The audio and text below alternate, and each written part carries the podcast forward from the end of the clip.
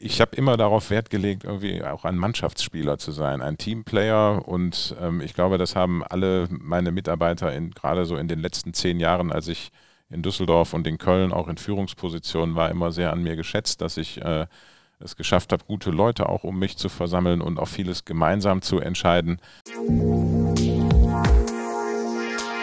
Wirtschaft Düsseldorf am Platz.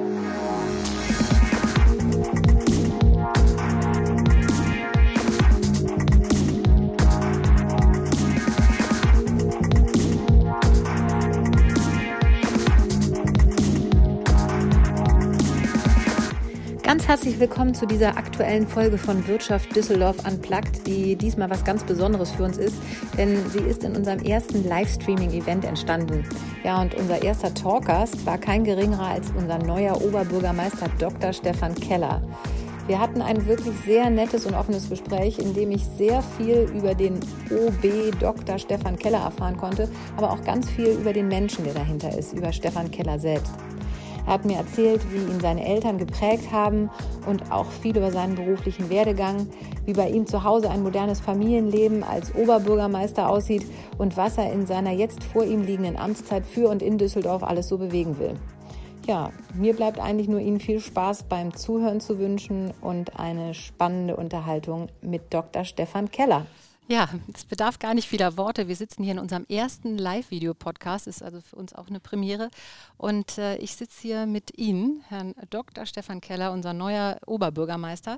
Und ich freue mich über ein Gespräch heute. Äh, ich würde mich freuen, wenn wir ganz viel über den Oberbürgermeister erfahren, aber auch vor allen Dingen ganz viel über die Person. Also Sehr über gern. Dr. Stefan Keller, aber über Stefan Keller mhm. auch auf jeden Fall. Wir haben uns so ein bisschen äh, zu eigen gemacht, dass wir am Anfang immer so ein Intro machen, sieben Fragen in 60 Sekunden. Hat bis jetzt noch keiner geschafft, wir haben also keinen Zeitdruck, aber ich würde einfach mal anfangen. Und ähm, Ihr Lieblingsplatz in Düsseldorf? Der Himmelgeister Rheinbogen. Warum? Es ist eine Oase mitten in der Großstadt. Ist ganz bei mir um die Ecke. Ich komme ja aus Wersten und äh, ich gehe da Rennrad fahren, ich gehe da joggen, wir gehen da spazieren. Das ist einfach Natur pur. Familienplatz auch. Genau, der Rhein ist in der Nähe, wunderbar. Ihr liebstes Altbier? Äh, schwierig. äh, es gibt viele gute. Ähm, äh, Schuhmacher mag ich sehr gerne. Ihre liebste Freizeitbeschäftigung? Rennradfahren. Wofür lieben Sie Düsseldorf? Äh, für die ähm, Bodenständigkeit und die Internationalität, die in Düsseldorf zusammenkommen. Also wir haben ja das Motto Nähe trifft Freiheit. Das trifft es aus meiner Sicht wirklich richtig, richtig gut. Ähm, wir haben auch äh, mal davon gesprochen, dass äh, wir rheinisch global sind. Also äh, wie gesagt, Heimatverbundenheit, äh, Internationalität gehen hier zusammen und das ist großartig in Düsseldorf ich will Ihnen Ihre Zeit nicht stehen, aber dieses Thema äh, Dorf ist ja, wird ja immer noch mal belächelt von außen, aber wir lieben das ja auch. Ne? Das ist Richtig, eigentlich das ja. Tolle, was, was uns auch ausmacht. Äh, lieber singen oder tanzen? Singen. Und was macht den Düsseldorfer aus? Ähm, ja, das, was ich eben gesagt habe. Seine, äh, einerseits seine rheinische Bodenständigkeit, andererseits aber auch sein Horizont, der weit über Düsseldorf hinausgeht, äh, ins Internationale, ins Globale sogar. Das ist das, was den Düsseldorfer ausmacht. Super, vielen, vielen Dank. Ja, ich habe es eben schon gesagt, seit 1. November sind Sie jetzt im Amt. Ähm, was geht einem durch den Kopf, wenn man dann wirklich einem klar ist, ich bin jetzt echt Oberbürgermeister? Ja, es war ein spannender Moment. Ich muss ganz ehrlich sagen, oder es, es war ja am Wahlabend wirklich in gewisser Weise ein Prozess. Irgendwie die Ergebnisse kamen so langsam rein und irgendwann kam dann ein Punkt, wo ich mir dachte, das geht jetzt nicht mehr schief. Ich werde jetzt Oberbürgermeister. Und dann wird man ja schon so ein bisschen still, auch ein bisschen demütig, aber man freut sich auch wahnsinnig nach viel harter Arbeit im Wahlkampf. Da war ja jetzt nach dem ersten Wahlgang sozusagen, konnte man sich vielleicht auch schon ein bisschen darauf vorbereiten oder hatte man dann doppelt Bammel? Und man dachte, okay, jetzt kommt nochmal, wie, wie ist das? Denkt man, ah, jetzt fängt es alles wieder von vorne an oder sieht man dann seine Chancen wachsen? Ähm, nein, also eigentlich ist mein Optimismus in, im Wahlkampf von Woche zu Woche gewachsen. Wir haben wirklich als Team auch gespürt, wie die Zustimmung auch äh, gewachsen ist, wie die Stimmung für uns immer besser wurde. Und von daher war ich ähm, wirklich auch gerade dann nach dem ersten Wahlgang sehr, sehr optimistisch.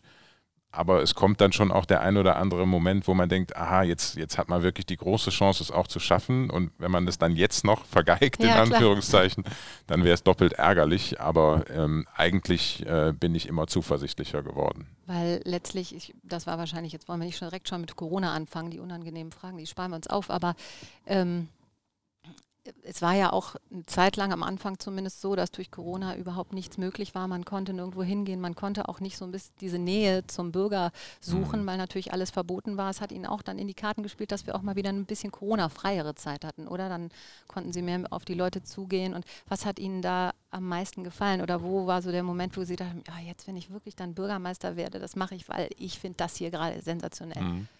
Ja, das war in der Tat so. Also es gab in der in der ersten Phase des Wahlkampfes, wir haben Ende Februar angefangen mit einem Parteitag, so der klassische Jubelparteitag und die Nominierung mit so einem fast schon kommunistischen Ergebnis von 99 Prozent. Äh, alle waren ganz euphorisch und dann kam zwei Wochen später der erste Lockdown und dann ging drei Monate lang eigentlich gar nichts mehr. Das war eine Phase auch der Unsicherheit. Äh, ich selber war beruflich sehr eingespannt, hätte also auch wenig Zeit gehabt, tatsächlich Wahlkampf Köln, zu betreiben. Ja, in der Nachbarstadt im Süden. Ähm, und äh, da sind viele auch wirklich nervös geworden, so nach dem Motto, wo ist denn unser Kandidat? Und ne, es gibt keine Bühne, man kann sich nicht präsentieren. Ähm, das, deshalb war ich wirklich dankbar, dass dann im Sommer wieder eine Corona-freie Zeit kam und mir hat das dann auch, auch da wieder von Woche zu Woche wirklich mehr Spaß gemacht, mehr Freude gemacht, irgendwie ähm, viel unter Menschen zu sein. Äh, ich weiß nicht, wie viel, ich habe so unglaublich viele Kontakte gemacht in dieser Zeit. Äh, mag ein bisschen paradox erscheinen, Kontakte zu machen, aber dann gleichzeitig auf Abstand zu sein. Aber wir haben eben doch ganz viele Formate gefunden und haben viele Begegnungen auch ermöglicht, immer Corona-konform ähm, aber eben doch im engen Austausch. Und äh, das hat wunderbar funktioniert. Ich habe wahnsinnig viele Menschen kennengelernt, ähm, habe viele Diskussionen geführt äh, auf der Straße, äh, auf äh, Gastronomie-Terrassen, ähm, ne, bei Abendveranstaltungen, die Privatleute für mich organisiert haben. Und das hat mir schon sehr, sehr viel Freude gemacht und äh, auch zu erleben, dass äh, die Menschen zuhören, dass sie Interesse haben an politischen Positionen, aber auch an dem Menschen, der da kandidiert. Äh, das war großartig. Das äh, hat auch. Ja, ich will Sie gar nicht hm. unterbrechen. Sie sind ja von Hause aus Volljurist und also der Jurist hat jetzt, um gemein zu sein, nicht unbedingt äh, ähm, oder steht jetzt nicht für das Spritzige und unbedingt das Kommunikativste, ja. nicht zwangsläufig, aber sagt man vielleicht so. Ähm, Sie sind ja nun sehr kontaktfreudig gewesen. Liegt das an der Ambition, also dass Sie immer gesagt haben, ich will auch hoch hinaus, ich will was anderes, also nur Jura in Anführungsstrichen reicht mir nicht. Hat man so ein Gefühl von Anfang an oder haben Sie erstmal, ich mache jetzt mal Jura, zweite Staatsexamen haben wir auch, habe ich auch durch und jetzt gucken wir mal oder wie, wie ist so ein bisschen dieser Werdegang, wie ist das entstanden? Also ich war immer schon ein, ein politischer Mensch. Also ich habe sehr früh angefangen, äh, mich für Politik zu interessieren. Politik war bei uns in der Familie ein ständiges Gesprächsthema. Mhm. Äh, am, am, Mittagstisch oder am Wochenende beim Frühstück wurde immer über Politik diskutiert. Ähm, meine Eltern waren beide politisch aktiv, mein Vater dann auch im Stadtrat bei uns in der Heimatgemeinde. Ähm, ich habe also, bin schon als, als Kind auch mitgeschleppt worden irgendwie und habe Wahlzettel verteilt und solche Sachen gemacht, um dann so als Jugendlicher auch selber einzusteigen. Ähm, von daher war das etwas, was mir immer Freude gemacht hat und ähm, ich habe dann aber gesagt, ich möchte gern was Richtiges lernen, habe irgendwie Jura studiert und auch äh, aber das war nicht familiär vorbedingt. Das, das war nicht, war nicht familiär vorbedingt. Also ähm, mein, mein, Vater war oder ist, ja, also er war Sozi Sozialarbeiter, meine Mutter ist Erzieherin äh, von Berufswegen und von daher war das nicht vorgegeben. Ähm, aber ähm, es hat mich einfach auch interessiert, gerade aufgrund der, der breiten Verwendungsmöglichkeiten, die man damit hat ähm, und auch ein Stück weit aufgrund der Nähe zur Politik. Ähm, und das hat sich auch im Studium gezeigt. Mir hat das immer wahnsinnig viel Freude gemacht, äh, nicht nur stur Paragraphen zu lernen, sondern eben auch das Rechtspolitische und äh, der Gesetzgebungsprozess. Und so habe ich dann eben auch den Weg in diesen Berufszweig gefunden, habe dann nach kurzer Zeit als Richter, so in so einem klassischen Juristenberuf, ähm, äh, bin ich ja zum Deutschen Städtetag gewechselt und das ist so eine Es ist eine Lobbyorganisation für die deutschen Städte. Weil das für Sie einfach der logische Schritt war, ja? Oder ja, ach, das war, das war so ein bisschen, ich will nicht sagen zufällig, aber doch auch durch Menschen geprägt. Ich hatte einen Ausbilder in der Referendarzeit, der äh, seinen Karriereweg. Die auch schon in Köln war? Äh, in Düsseldorf war, die auch in Düsseldorf Meine war. Referendarzeit war in Düsseldorf, ja. genau. Und mein erster Job war dann in Köln. Also dieses Köln-Düsseldorf-Thema, das äh, verfolgt, verfolgt, mich schon ganz, ganz lange. Im das ist Prinzip. sehr sympathisch. Mein Vater ist Kölner, ist alles gut. ja, ich das, ich musste das im Wahlkampf ja auch ganz oft erklären und habe immer gesagt, das ist mir in die Wiege gelegt, weil meine Mutter Kölnerin ist und mein Vater Düsseldorfer. Mhm. Ähm, also von daher äh, habe ich das in den Genen, äh, dass ja. ich da so ein bisschen hin und her bin. Äh, nein, aber dann, ich habe mir dann bewusst auch ein Tätigkeitsfeld gesucht, wo ich zwar auch juristisch tätig sein konnte, aber durchaus auch sehr nah an der Politik. In den ersten zehn Jahren eher Politik beratend, eben für den Deutschen Städtetag und äh, bis ich dann hier als Dezernent angefangen habe und dann in so ein klassisches Verwaltungsressort gegangen bin. Wenn Sie jetzt sagen, Sie sind eben äh, ein, ein Mensch, der die Politik schon oder der sich immer für in Politik interessiert hat, wie ist es mit Menschen, Sie haben viele Menschen kennengelernt, aber jetzt in dieser Situation mit Mitarbeitern, mit, sind Sie da sehr politisch, sehr klar mit Mitarbeiter, in der Mitarbeiterführung oder sind Sie da eher Mensch? Wie gehen Sie so jetzt in dieser Rolle mit Mitarbeitern um? Ähm, ich habe immer darauf Wert gelegt, irgendwie auch ein Mannschaftsspieler zu sein, ein Teamplayer. Und ähm, ich glaube, das haben alle meine Mitarbeiter in, gerade so in den letzten zehn Jahren, als ich in Düsseldorf und in Köln auch in Führungspositionen war, immer sehr an mir geschätzt, dass ich äh, es geschafft habe, gute Leute auch um mich zu versammeln und auch vieles gemeinsam zu entscheiden. Ähm, und äh, das ist, glaube ich, eine Stärke, die mir auch jetzt sehr helfen wird. Ähm, ich habe mich sehr gefreut, auch in diese Verwaltung zurückzukommen, in der ich schon sechs Jahre gearbeitet habe, das war was wie nach Hause kommen.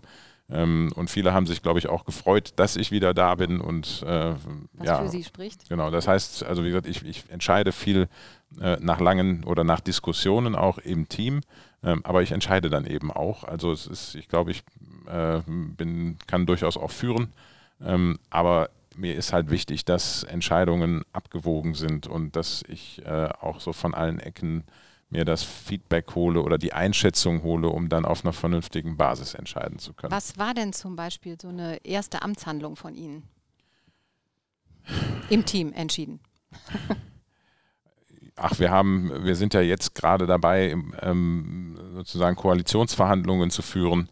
Äh, wir haben äh, Personalentscheidungen getroffen. Da habe ich mich so mit meinen engsten Leuten auch beraten, wen kann man wohin setzen. Ähm, oder wir haben, ähm, ich habe mit der, mit der politischen Seite, also mit meiner CDU-Fraktion irgendwie überlegt, wen kann man wo positionieren, wer könnte uns an welcher Stelle am, am, am besten weiterhelfen. Äh, das hat so die ersten Tage geprägt. Äh, und natürlich haben wir auch in der ersten Woche schon äh, direkt Entscheidungen treffen müssen. Ähm, in, in, in der Corona-Zeit beispielsweise. Ähm, ich habe nach kurzer Beratung auch mit den maßgeblichen Akteuren in der Stadtverwaltung zum Beispiel entschieden, dass wir unseren Krisenstab hier deutlich verkleinern. Das war ein irre großes Gremium geworden mit fast 60 Leuten. Da habe ich gesagt, das ist nicht arbeitsfähig. Wir müssen das eindampfen auf die wirklich, äh, auf die Kernakteure. Ähm, äh, beispielsweise auch äh, sehr schnell am ersten oder zweiten Tag, ähm, weil wir immer noch die hohen Zahlen haben, was die Infektionen angeht, entschieden, dass wir uns in der Stadtverwaltung nicht mehr mit mehr als vier Personen zu Besprechungen zusammenfinden oder alles das, was darüber hinausgeht, eben per Video machen. Mhm. Ähm, und ähm, ja, also. Äh, da hake ich nochmal ein. Gibt es aus diesem Gremium denn schon irgendwelche äh, ja, Lösungen? Wäre falsch, weil ich habe hier direkt eine Zuschauerfrage und da möchte jemand wissen, wie Sie die Wirtschaft nach dem Lockdown in Düsseldorf wieder aufbauen. Bitteschön. Ja, das, das, wird, das ist natürlich eine Frage, über die wir jetzt einen ganzen Abend diskutieren äh, könnten.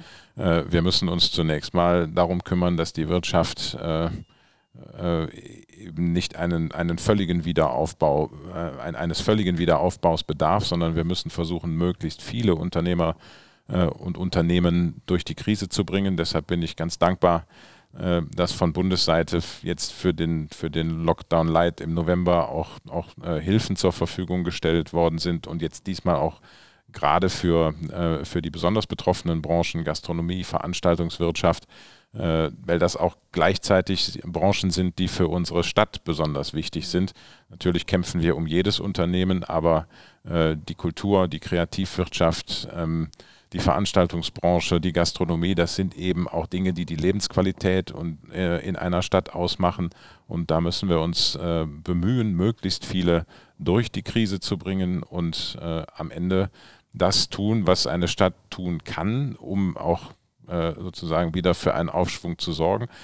Wir sind da nicht der zentrale Akteur, weil das meiste eben vom Bund und vom, äh, von den Ländern äh, zu regeln ist, aber wir können natürlich als Stadt an vielen Stellen unterstützen. Die Gastronomie beispielsweise durch Erleichterungen in der Außengastronomie, den Erlass von Terrassengebühren ähm, und, und ähnliche Dinge. Wie, wie? Ja, es gibt ja auch das, dieses, dieses Konzept irgendwie auch der, der Winterterrassen. Das ist natürlich im Moment äh, alles obsolet, äh, weil, weil die Gastronomie geschlossen ist. Aber wir waren darauf vorbereitet oder wir hätten ganz unkompliziert auch die Außengastronomie äh, durch den Winter äh, weiter erlaubt ähm, und hätten da auch gute Konzepte ermöglicht, um auch in der, in der Winterzeit da was anbieten zu können. Anzubieten. Ja, Weil Heizpilze, das meine Zelte. Frage. Ne? Sie haben eben gesagt, Bund und Länder ist eigentlich Bund und Ländersache, aber wie läuft Stadt in Zeiten von Corona? Das sind dann wirklich eben die Dinge, die kleineren Themen, ne? der, der einzelne Arbeitgeber, der dann da, äh, Arbeitnehmer, der dann da sitzt und Arbeitgeber, der dann da sitzt und wie gesagt, wie kriege komme ich durch die einzelnen Monate oder wie befassen Sie sich dann wirklich mit den einzelnen Branchen oder eher geht man dann äh, auf die einzelnen Protagonisten ein? Wie, die, wie müssen wir uns das vorstellen? Ja, wir schauen eben ganz genau, was, was sind eigentlich Dienstleistungen, die wir zur Verfügung stellen können oder an welcher Stelle können wir noch etwas Erleichterung verschaffen. Das hat was mit der Stundung von Gebühren und Abgaben zu tun, Stundung oder auch Erlass. Äh, das ist etwas, was wir tun können. Wir können äh, unbürokratisch äh, dabei helfen, äh, sozusagen Bürokratie abbauen, dass, dass Genehmigungsprozesse äh, schneller gehen in der Krise. Ähm, wir können Informationen bereitstellen. Wir haben ja eine Hotline äh, zur Verfügung gestellt, auch für die Wirtschaft beratend seit Beginn der Krise, wo, wo ähm, Solounternehmer, Unternehmen sich einfach auch erkundigen können, was geht und was nicht. Ähm, das sind so Dinge, wo wir unterstützend unterwegs sein können. Ähm, den Einzelhandel beispielsweise, das war auch mal ein Vorschlag, den ich gemacht habe, da, dadurch unterstützen, dass wir Sonntagsöffnungen ermöglichen, ähm, soweit das im größeren rechtlichen Rahmen dann zulässig ist. Und äh, das sind so Dinge, die wir tun können. Oder Heute haben wir beispielsweise äh, den Weihnachtsbaum erleuchtet auf dem Marktplatz. Das ist natürlich kein Ersatz für einen vor Weihnachtsmarkt ähm, und vor ein paar Tagen die Kö. Aber wir haben eben versucht, beispielsweise das Schaustellergewerbe zu unterstützen, dadurch, dass wir ihnen im Sommer ermöglicht haben, ihre Buden auch mhm. im Stadtgebiet aufzustellen als kleiner Ersatz für die Kirmes. Ähnlich machen wir das jetzt äh, im Winter als kleinen Ersatz für den Weihnachtsmarkt. Das ist kein echter Ersatz, aber es hilft zum Überleben.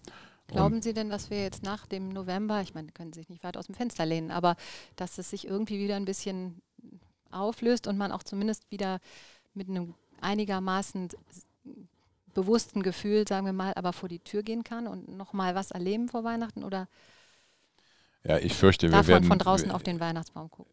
Ich fürchte, wir werden das, was äh, die Einschränkungen, die wir jetzt gerade äh, erleben, werden wir auch über Ende November hinaus noch äh, ertragen müssen.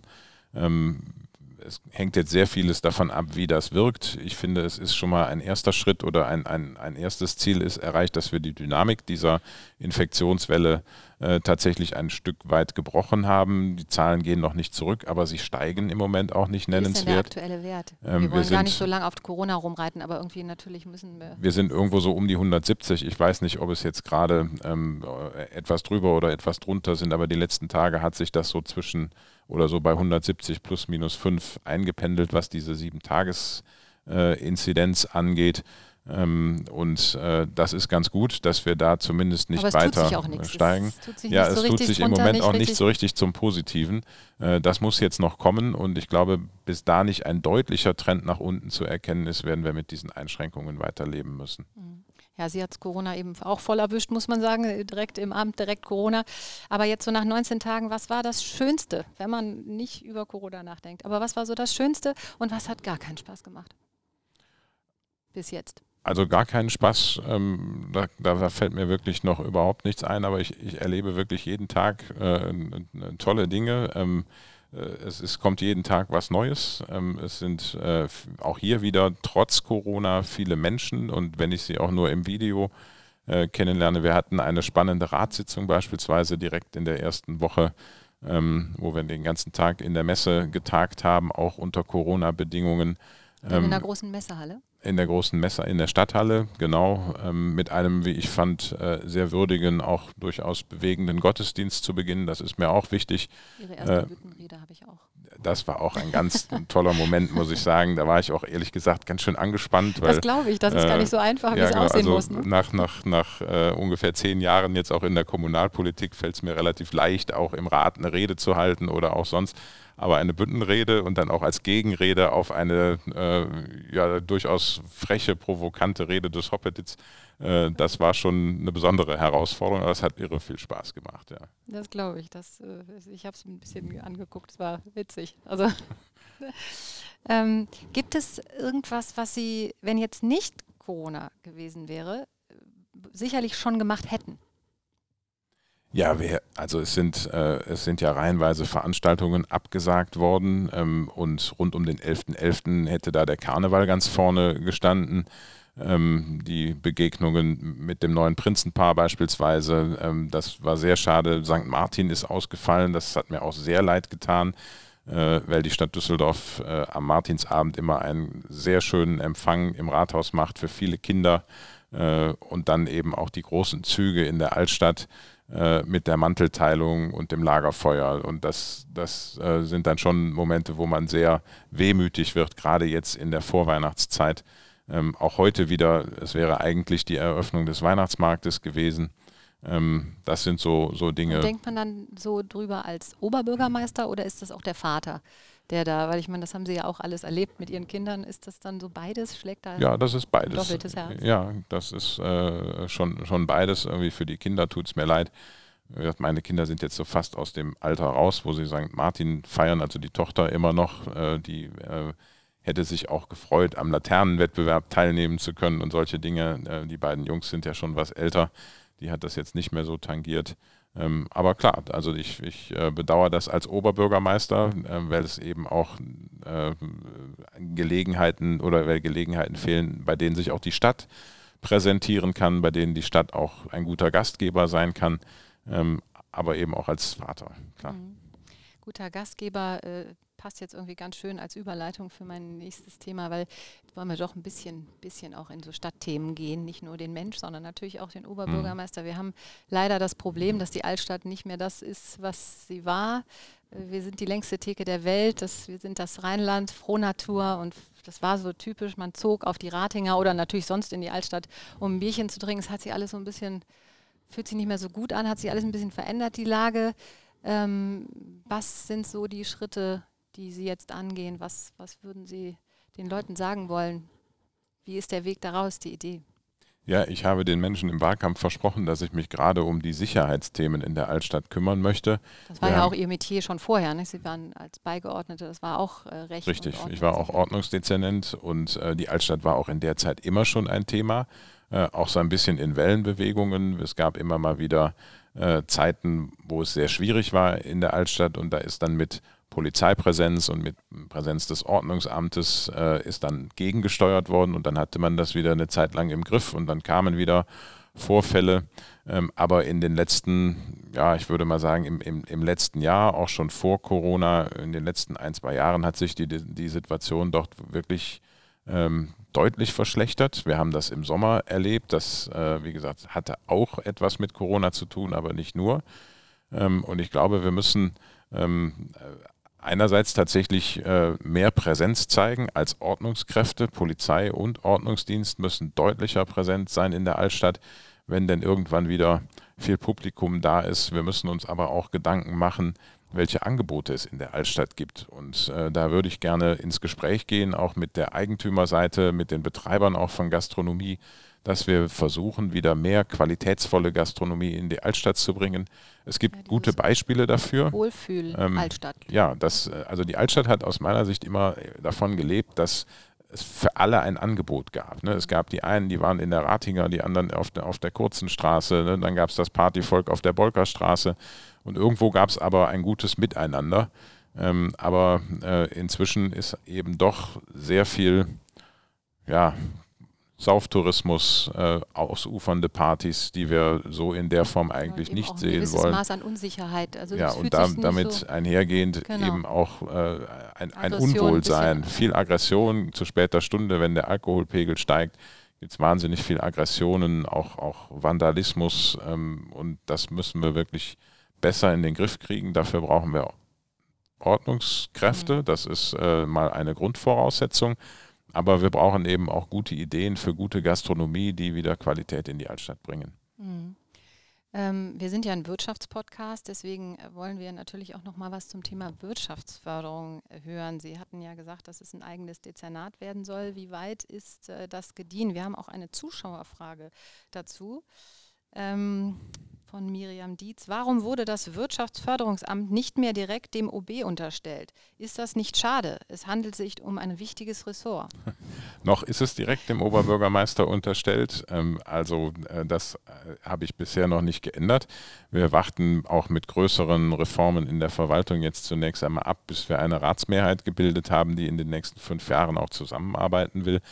Ähm, also was den Ressortzuschnitt angeht, sind wir noch nicht ganz am Ende der Überlegungen. Ich habe aber gesagt, ich möchte das, das Thema Wirtschaft stärken, indem ich äh, wieder dafür äh, sorge, dass das Thema Wirtschaft auch im Stadtvorstand, im, in der Verwaltungskonferenz vertreten ist, dass wir also wieder ein Vorstandsmitglied, einen Beigeordneten haben, der sich um das Thema das Wirtschaft heißt, um dem kümmert. Unternehmen mehr, wieder mehr Stimme genau, zu geben. Genau, denn also es ist ja völlig klar, dass Wirtschaft auch für den Oberbürgermeister immer eine absolute Priorität hat. Mhm. Ähm, und die großen Fragen, äh, Ansiedlungsfragen oder äh, äh, die, die landen unweigerlich auf dem Schreibtisch auch des Oberbürgermeisters, ob er jetzt für die Wirtschaftsförderung zuständig ist oder nicht. Ähm, aber es gibt eben, das ist ein deutlich aus der Wirtschaft zu vernehmender Wunsch, äh, eben auch das, äh, äh, das, die Notwendigkeit, dass es, wie gesagt, einen Beigeordneten gibt, der sich an der Stelle mit kümmert. Ähm, und deshalb wird es wieder ein Wirtschaftsdezernat geben. Ähm, das ist jedenfalls mein Ziel, auch in den Koalitionsverhandlungen. Ähm, und damit stärken wir das Thema. Äh, und das, ja. wir hatten es am Anfang schon, also Düsseldorf ist ja ein Dorf und wir werden manchmal in der Außenwahrnehmung auch so ein bisschen so wahrgenommen, was eigentlich gemein ist, weil wir haben hier eine riesengroße japanische Gemeinschaft, viele Chinesen, Niederländer. Also wir sind hier ja gut vertreten mit internationalen Unternehmen auch. Aber wir können sicherlich noch ein bisschen mehr an unserem Außen, aus unserer, an unserer Außenwahrnehmung tun und an dem Image nach außen. Haben Sie sich da irgendwie Gedanken drüber gemacht, was unter einem Dr. Stefan Keller da in dem Bereich passieren könnte? Ja, wir müssen unsere Außenkontakte äh, weiter ausbauen. Wir sind da, wie ich finde, eigentlich ganz gut. Äh, wir haben hervorragende Kontakte nach Japan, wir haben gute Kontakte nach China, auch über Partnerstädte ähm, funktioniert das ganz gut. Wir haben jedenfalls bis zum, zur Corona-Zeit mit der Messe natürlich eine Art, ja, ich würde fast sagen, ein Außenministerium, das eben auch Wirtschaftskontakte in alle Welt knüpfen kann. Ähm, das ist im Übrigen auch eine der Kernaufgaben jetzt in der Corona-Zeit, dass wir äh, wirklich die Kontakte Messe sta stabil halten, dass wir die Kontakte halten und dass es dann ähm, demnächst auch wieder die großen Messen gibt. Also wir müssen die Messe zu alter Stärke zurückführen. Das ist für die Internationalität Düsseldorfs von ganz zentraler Bedeutung, nicht nur für die Internationalität, sondern auch ganz einfach für Gastronomie, für Einzelhandel, für Tourismus ja, in der Stadt, ja für die Hotellerie in der Stadt äh, ist die Messe einfach das, das, das A und O und von daher müssen wir da ein Hauptaugenmerk haben. Mhm. Ähm, aber wir müssen auch, äh, wir müssen auch verstärkt für Düsseldorf werben, nicht nur im Ausland, sondern auch in anderen deutschen Städten. Ähm, ich habe das nie so ganz verstehen können, warum Berlin, Hamburg und München beispielsweise ja, für, den, für, klein, den, für den Kultursektor werben und das in Düsseldorf tun. Ja. Ne, also ich sehe andauernd äh, Plakate für Ausstellungen in Hamburg oder Berlin. Ich habe aber noch nie in Berlin oder Hamburg äh, sozusagen Werbung für Kultur in Düsseldorf äh, gesehen und das müssen wir verbessern. Ähm, ich glaube, da gibt es auch gute Möglichkeiten, denn wir haben einfach wahnsinnig viel zu bieten und das müssen wir noch deutlicher nach außen kehren. Mhm. Sie haben im Wahlkampf äh, das Thema Digitalisierung auch mhm. äh, stark angesprochen und das habe ich mir aufgeschrieben. Wir brauchen mehr mobile Bandbreite in unserer Stadt. Es hört sich super an, aber was bedeutet das? Also wie wird sowas umgesetzt? Was ähm, gehört dazu? Wie muss man sich das vorstellen? Also wir haben zwei äh, Dinge, die wir da tun müssen. Zum einen müssen wir die, die, die Netzbetreiber, also die Mobilfunkbetreiber dabei unterstützen, dass 5G in Düsseldorf so schnell wie möglich flächendeckend verfügbar ist. Wir sind da gar nicht so schlecht. Ähm, aber, aber, das heißt konkret, was, was muss dafür gemacht werden? Also wir können beispielsweise als Stadt äh, die Betreiber dabei unterstützen, Antennenstandorte zu finden. Äh, wir können auch Antennenstandorte aus, aus einer Hand anbieten, beispielsweise dadurch, dass wir städtische Liegenschaften zur Verfügung stellen für so etwas. Ähm, das ist äh, wird von den Betreibern auch sehr stark nachgefragt, ähm, weil im Moment machen die sich alle einzeln auf den Weg und versuchen ihre Netze aufzubauen. Wir könnten hier als Stadt, als Stadt äh, wir könnten bündeln und, äh, und, und es allen Betreibern irgendwie zur Verfügung stellen. Äh, damit würden wir den Ausbau beschleunigen können. Und was mir, ähm, das heißt, jeder hat ein schnelles Internet überall? Ja, das wäre, das, das, das ist das, das ist Ziel. Das Ziel. Ähm, und das, wie gesagt, hat was mit 5G zu tun, aber ähm, äh, was, was mir fast noch wichtiger ist, ist, dass wir tatsächlich auch Glasfaser bekommen in Düsseldorf. Wir haben zwar äh, durchaus schon eine Menge von Gigabit-fähigen Anschlüssen, aber äh, es ist nicht alles oder es ist, wir sind beim Glasfaserausbau noch weit zurück hinter anderen Städten ähm, und das müssen wir verbessern. Und auch da kann die Stadt was tun ähm, gerade in den Bereichen, in denen das für die Betreiber vielleicht nicht so wirtschaftlich ist, hier in den Ausbau zu gehen, können wir unter zur Hilfenahme von Fördermitteln auch aus eigenen Kräften irgendwie ein, ein Netz aufbauen und es dann eben für den Betrieb zur Verfügung stellen. Und das würde ich gerne vorantreiben. Ähm, hier geht es nicht darum, irgendwie die Privatwirtschaft in irgendeiner Form außen vor zu halten, äh, sondern dass man hier eine vernünftige Arbeitsteilung findet äh, mit den großen Telekommunikationsbetreibern. Ich habe in der letzten Woche erst ähm, ein Letter of Intent mit Vodafone unterschrieben. Äh, Vodafone möchte jetzt in Düsseldorf weiter ausbauen und da wollen wir unterstützen. Hm, weil ich meine, klar, Digitalisierung ist das A und O. Das Jetzt gerade in Zeiten Corona haben wir von Corona haben wir das gemerkt, aber natürlich auch die Kinder. Sie sind Vater. Das ist ein wunderbares Thema. Die Kinder äh, sind in den digitalen Devices besser als wir. Ähm, aber das ist eigentlich nur meine Überleitung nochmal zur Familie. Denn ich stelle mir das immer so komisch vor. Sie sind jetzt Oberbürgermeister und man ist ja eben, wie gesagt, Vater. Ähm, wie, wie steht Ihre Familie zu dieser Aufgabe? Also man wird ja nicht auf einmal so, jetzt bist du Oberbürgermeister und dann ist es anders. Oder haben die gedacht, oh, jetzt kommt der Papa nach Hause, jetzt bin ich, der, ist er OB oder was? Wie, wie ist das? Ach, das war für, für, für, äh, für die Familie schon auch ein spannender Prozess ähm, als äh, wir auch äh, gemeinsam überlegt haben, ob ich kandidieren soll, haben gerade die Kinder gesagt, wir wissen, dass du dann wahrscheinlich noch weniger Zeit für uns hast, aber du bist wenigstens wieder in der Stadt und bist nicht den ganzen Tag in Köln. Ähm, das, äh, also und man sieht sie wahrscheinlich in, auch jetzt wieder öfter. Zwar vielleicht ja, nicht zu Hause, aber. Äh, ja, genau. Also die verfolgen das auch. Ich finde das ganz, ganz, ganz spannend. Gerade meine, meine. Wie alt sind die? Ähm, also die jüngste ist elf. Das ist die Tochter und dann haben wir zwei Söhne, die sind 15 und 18. Ja, die sind wahrscheinlich auch schon interessiert. Ne? Der, ja, also der, der Älteste ist jetzt gerade ausgezogen, er ist jetzt zum Studieren nach Münster gegangen. Ähm, und ähm, ja, interessieren tun sie sich alle, aber ähm, insbesondere die Tochter, das finde ich ganz, ganz spannend. Irgendwie liest wirklich jede Zeile, die in der Zeitung auch im Moment über Kommunalpolitik oder auch über mich irgendwie zu, geschrieben wird. Und ähm, sie schauen immer fleißig Lokalzeit und äh, gucken, ob sie mich da entdecken. Ähm, also die nehmen schon sehr viel Anteil auch an dem, was da passiert. Ähm, das ist ganz, ganz schön anzusehen, auch wenn es ja natürlich auch mit, ich will nicht sagen Entbehrungen, aber doch, ähm, also sie müssen schon sehr viel auch auf mich verzichten. und das fällt auch nicht immer leicht. Nee, nee.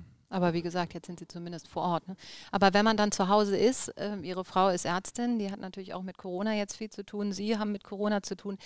Unterhält man sich dann eher auf fachlicher Ebene, auf Mediziner mit Oberbürgermeister oder sitzt dann da die Familie am Tisch und sagt, Mann, heute habe ich das erlebt und ach Gott, ich musste da jetzt mit Maske sitzen und so. Also wie muss man sich das so ein bisschen vorstellen? Ist das dann ganz persönliches oder schwimmt das beides ineinander? Das, das schwimmt schon sehr stark ineinander. Äh, ne? Also wir erzählen uns natürlich wechselseitig von dem, was, was, was man so am Tag erlebt hat oder was, äh, was, was auch im Job passiert, weil der Beruf halt, das bei meiner Frau genauso wie bei mir, doch einen großen Raum einnimmt. Ne? Ähm, und dann, man tauscht sich natürlich dann auch viel aus über das, was die Kinder betrifft. Das ist das Übliche, was in Familien so, so besprochen wird. Ähm, aber es bleibt eben durchaus auch noch Zeit dann für Persönliches. Und klar. Ihre Frau mit Corona ist natürlich jetzt auch total eingespannt wahrscheinlich. Ja, sie ist in einem Bereich, wo sie jetzt nicht unmittelbar mit, mit Corona zu tun hat, aber in den Kliniken ähm, äh, gibt es natürlich äh, die entsprechenden Vorsichtsmaßnahmen und, und, und ähm, davon ist sie natürlich auch sehr betroffen. Und die Kliniken müssen auch wieder Plätze frei halten und so. Das ist, Genau. äh, das ist Mhm. ja, hat sich auch alles verändert. Ist das denn so, dass die Kinder und auch natürlich die Familie einen so ein bisschen auf den Boden der Tatsachen auch zurückholt? Also manchmal, ich kann mir vorstellen, dann kommt man zurück, hat einen guten Tag gehabt, alle hängen einem ja auch an den Lippen, jeder sagt, oh, da kommt unser OB, toll. Man ist erstmal, ja, es ist ja die Wahrheit. Und dann kommt man nach Hause und dann sagt einer, oh Papa, jetzt nerv mich nicht und die Tür knallt. Also ist man dann erstmal konsterniert und denkt, okay, oder denkt man, oh Gott sei Dank, ist alles, alles noch irgendwie in Ordnung. Ja, ach, ach Türenknallen gibt es eigentlich nicht. Also was, was einen dann immer wieder erdet, ist, dass man dann eben mit, mit den ganz, ganz einfachen Problemen irgendwie konfrontiert wird. Ne? Dass dann äh, ein Fahrrad kaputt ist oder äh, irgendwas am Tag passiert ist, was äh, ne, das sind einfach Realität. so die, die, die Und dann machen Sie auch, reparieren Sie das Fahrrad? Ja, ich habe jetzt schon lange kein Fahrrad mehr repariert, muss ich ganz ehrlich sagen. Aber irgendwie, ja, so das, also das, das ein oder andere handwerkliche oder mal hier helfen und mal da, das natürlich schon. Ähm, wenn Sie nicht OB wären, was würden Sie am liebsten, hätten Sie am liebsten getan? Wenn der Also Weg sich nicht so abgezeichnet hätte, was? Also wenn ich jetzt nicht kandidiert hätte, wäre ich jetzt noch Stadtdirektor von Köln wahrscheinlich. Ähm, äh, ich habe immer mal, also ich, ich muss, also ich, ich bin in der glücklichen Situation, dass ich eigentlich mein ganzes Berufsleben über immer so das gemacht habe, was mir wirklich unglaublich viel Spaß gemacht hat und eigentlich genau das, was ich immer gerne machen wollte. Äh, der einzige Beruf, dem ich manchmal so ein bisschen hinterhergetrauert habe oder was für mich eine echte Alternative auch gewesen wäre, äh, wäre der Anwaltsberuf gewesen. Das war so das ganze Studium über eigentlich mein, mein Ziel. Äh, Ich hatte damit auch mit einem Freund zusammen irgendwie Pläne für eine Selbstständigkeit.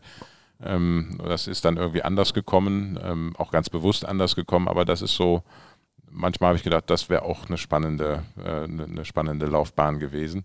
Aber eigentlich bin ich Aber total letztlich dann zufrieden. doch genau und, der und, richtige- Ja, und also mach, selbst- mach eigentlich genau das, was ich äh, gerne mache und glaube auch ganz gut zu können. Und von daher bin ich sehr zufrieden. Gibt es irgendeine Frage, wo Sie sich wundern, dass sie Ihnen noch niemand gestellt hat? Aber mir sind so unglaublich viele Fragen gestellt worden in den letzten sechs Monaten. Aber Ähm, irgendwas, wo Sie denken, warum, oh, also vielleicht auch, Gott sei Dank hat mir das noch keiner gestellt oder, ach Gott, warum fragt denn nicht endlich mal jemand das? Ich möchte gerne darauf was sagen. Gibt es da irgendwas? Haben Sie noch irgendwie? Nee, ich glaube, Nee? ich bin so ziemlich ausgefragt worden in den froh, letzten Monaten. wenn es noch Antworten Im darauf gibt. und positiven. Sinne, ja. Ja, Mhm. ich habe auch noch eine Zuschauerfrage. Die passt zwar jetzt überhaupt nicht, aber bevor wir sie nicht beantworten, würde ich sie einfach nochmal äh, stellen. Und da geht es nämlich nochmal um das Thema Gastronomie. Das ist in der Tat so. Jetzt äh, wird Winter und ähm, die Au- Außengastronomie, die haben ja immer noch irgendwelche Zelte aufgestellt und so. Und die hat eben wie jeder gefragt, wie sieht es mit dem Rückbau der nicht genutzten Terrassen auf Parkplätzen äh, der Gastronomie beziehungsweise in der Altstadt aus? Also zunächst auch nicht mal, das erste Mal, dass Ne. jemand das fragt. ja, mit dem Rückbau wäre ich vorsichtig. Wir hoffen alle, äh, dass wir, dass die Gastronomie auch wieder öffnen kann in absehbarer Zeit, dass wir aus diesem, aus diesem Lockdown tatsächlich auch wieder herauskommen. Und dann ist mir jede Fläche wichtig, die der Gastronomie tatsächlich zur Verfügung steht. Ähm, wir haben ja wenig umgebaut, also vieles ist ja äh, sehr mobil auf Parkplätzen passiert im Sommer.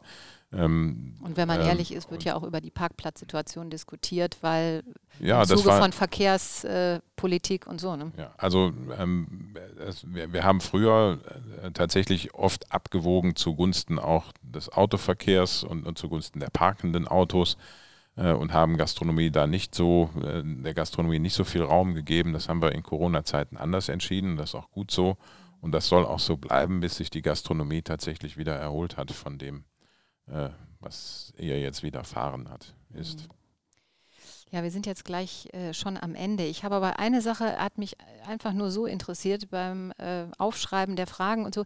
Sie heißen Stefan mit PH. Mhm. War das ein Modetrend oder hat das irgendwas äh, zu Bedeutung? Hat Ihr Opa so geheißen oder gibt es oder haben Ihre Eltern einfach gesagt, ich finde es schick, unser Sohn soll jetzt Stefan mit PH heißen? Gibt es da eine Geschichte zu? Nee, da, also eigentlich gibt es da keine Geschichte zu. Ich glaube, das ist die klassische Schreibweise. Ähm, ich bin in einem sehr katholischen Elternhaus aufgewachsen, also schon auch eher konservativ und da schrieb man den Stefan, glaube ich, eher mit PH, auch in Anlehnung an den, äh, an, an den Märtyrer. Das ist mein Namenspatron. Deshalb mein Namenstag ist der 26. Dezember und da ist dann der, der Stefan eher mit PH geschrieben. Ich glaube, so, wenn man mal so rundschaut, in, in meiner, also in meinem Jahrgang äh, also waren da waren Stefans ziemlich inflationär, ne? ähm, also allein in meiner in Schulklasse gab es drei. Ähm, und da, da, hielt sich das so die Waage, die mit F und die mit PH, aber ich finde es klassisch auch schöner. Ja. Ähm, wir machen am Schluss haben wir immer noch oder holen wir immer noch einen Tipp von äh, unserem Talkgast ab und in dem Fall würde ich gerne wissen, als Frau mit 35, wenn ich jetzt Karriere machen würde, wollen würde in der Politik, was äh, müsste ich dafür tun? Also was wäre so der erste Schritt, bis ich irgendwo politisch mich engagieren könnte? Ja, es ist heute immer noch so, dass äh, Politik über Parteien funktioniert. Ähm, also das Engagement in einer Partei äh, ist wichtig. Insofern wäre mein erster Weg tatsächlich die Empfehlung, äh, vielleicht nicht unbedingt einzutreten, aber zumindest einfach mal reinzuschnuppern, äh, Veranstaltungen zu besuchen, Kontakte zu knüpfen, äh, um dann zu schauen, wo man sich einbringen kann. Ähm, ich würde im Übrigen gerne auch in den nächsten fünf Jahren dafür sorgen, dass äh, wir als CDU äh, da einfach viel, viel offener werden als in der Vergangenheit. Äh, einfach für Menschen, die sich auch engagieren wollen, ohne vielleicht gleich in die Partei einzutreten. Und wir haben großen Bedarf gerade an jungen Frauen. Äh, Sie haben eine Frau mit Mitte 30 jetzt als Beispiel gewählt. Die könnten wir gut brauchen, ähm, äh, um auch die Partei zu modernisieren, zu verjüngen, auch weiblicher zu machen. Das ist wichtig. Also einfach vorbeischauen. Ähm, oder eben mutig auch, sein, so ein bisschen. Mutig Oft, sein. glaube ich, fehlt so ein bisschen die Hemmschwelle. Ne? Es fehlt der Mut, diesen Schritt zu gehen, glaube ich. ja, vielen. einfach also Menschen ansprechen, von denen man weiß, dass sie politisch aktiv sind, einfach sich mal mitnehmen lassen und dann äh, selber Netzwerke knüpfen und einfach auch dann auf Veranstaltungen mal den Mund aufmachen. Meistens ist ja so, wenn man sich zweimal irgendwo zu Wort meldet, dann ist man schon sehr bekannt und wird auch direkt gefragt, ob man nicht in den Vorstand will oder äh, sonst irgendeine Funktion übernehmen möchte, weil ähm, es ist nicht so furchtbar schwer, weil wir wirklich auch Nachwuchsprobleme haben. Und deshalb einfach vorbeischauen, mich auch gerne ansprechen. Ähm, also ich würde auch Wege aufzeigen können. Super, vielen, vielen Dank. Ich habe mich ganz doll gefreut, dass Sie hier waren und hier Rede und Antwort äh, gestanden haben und vor allen Dingen auch so persönlich und privat. Also herzlichen Dank. Sehr gerne. Äh, in unserer nächsten Folge, da will ich auch gerne noch darauf hinweisen, nächsten Donnerstag haben wir hier Anja Steinbeck zu Besuch und äh, das ist die Lektorin und Leiterin der Heinrich-Heine-Uni und es geht natürlich um das Thema Studieren in Zeiten von Corona. Ich glaube, ein sehr spannendes Thema und äh, darauf freuen wir uns. Also bitte gerne reinhören und ähm, ja, zu guter Letzt möchten wir uns auch noch beim Förderer dieser Folge bedanken. Liebe Zuhörer, es freut uns sehr, euch den heutigen Podcast mit Düsseldorfs Oberbürgermeister Dr. Stefan Keller zu präsentieren. Als Düsseldorfer Family Business mit bald vier Hotels in der Stadt verstehen wir uns seit vielen Jahrzehnten als Multiplikator der Locals und freuen uns umso mehr, dass mit Wirtschaft Düsseldorf Unplugged eine starke Stimme für die Wirtschaft am Rhein entsteht. Beste Grüße von euren Lindner Hotels und Resorts und Me and All Hotels vom Düsseldorfer Seestern. Wirtschaft Düsseldorf Unplugged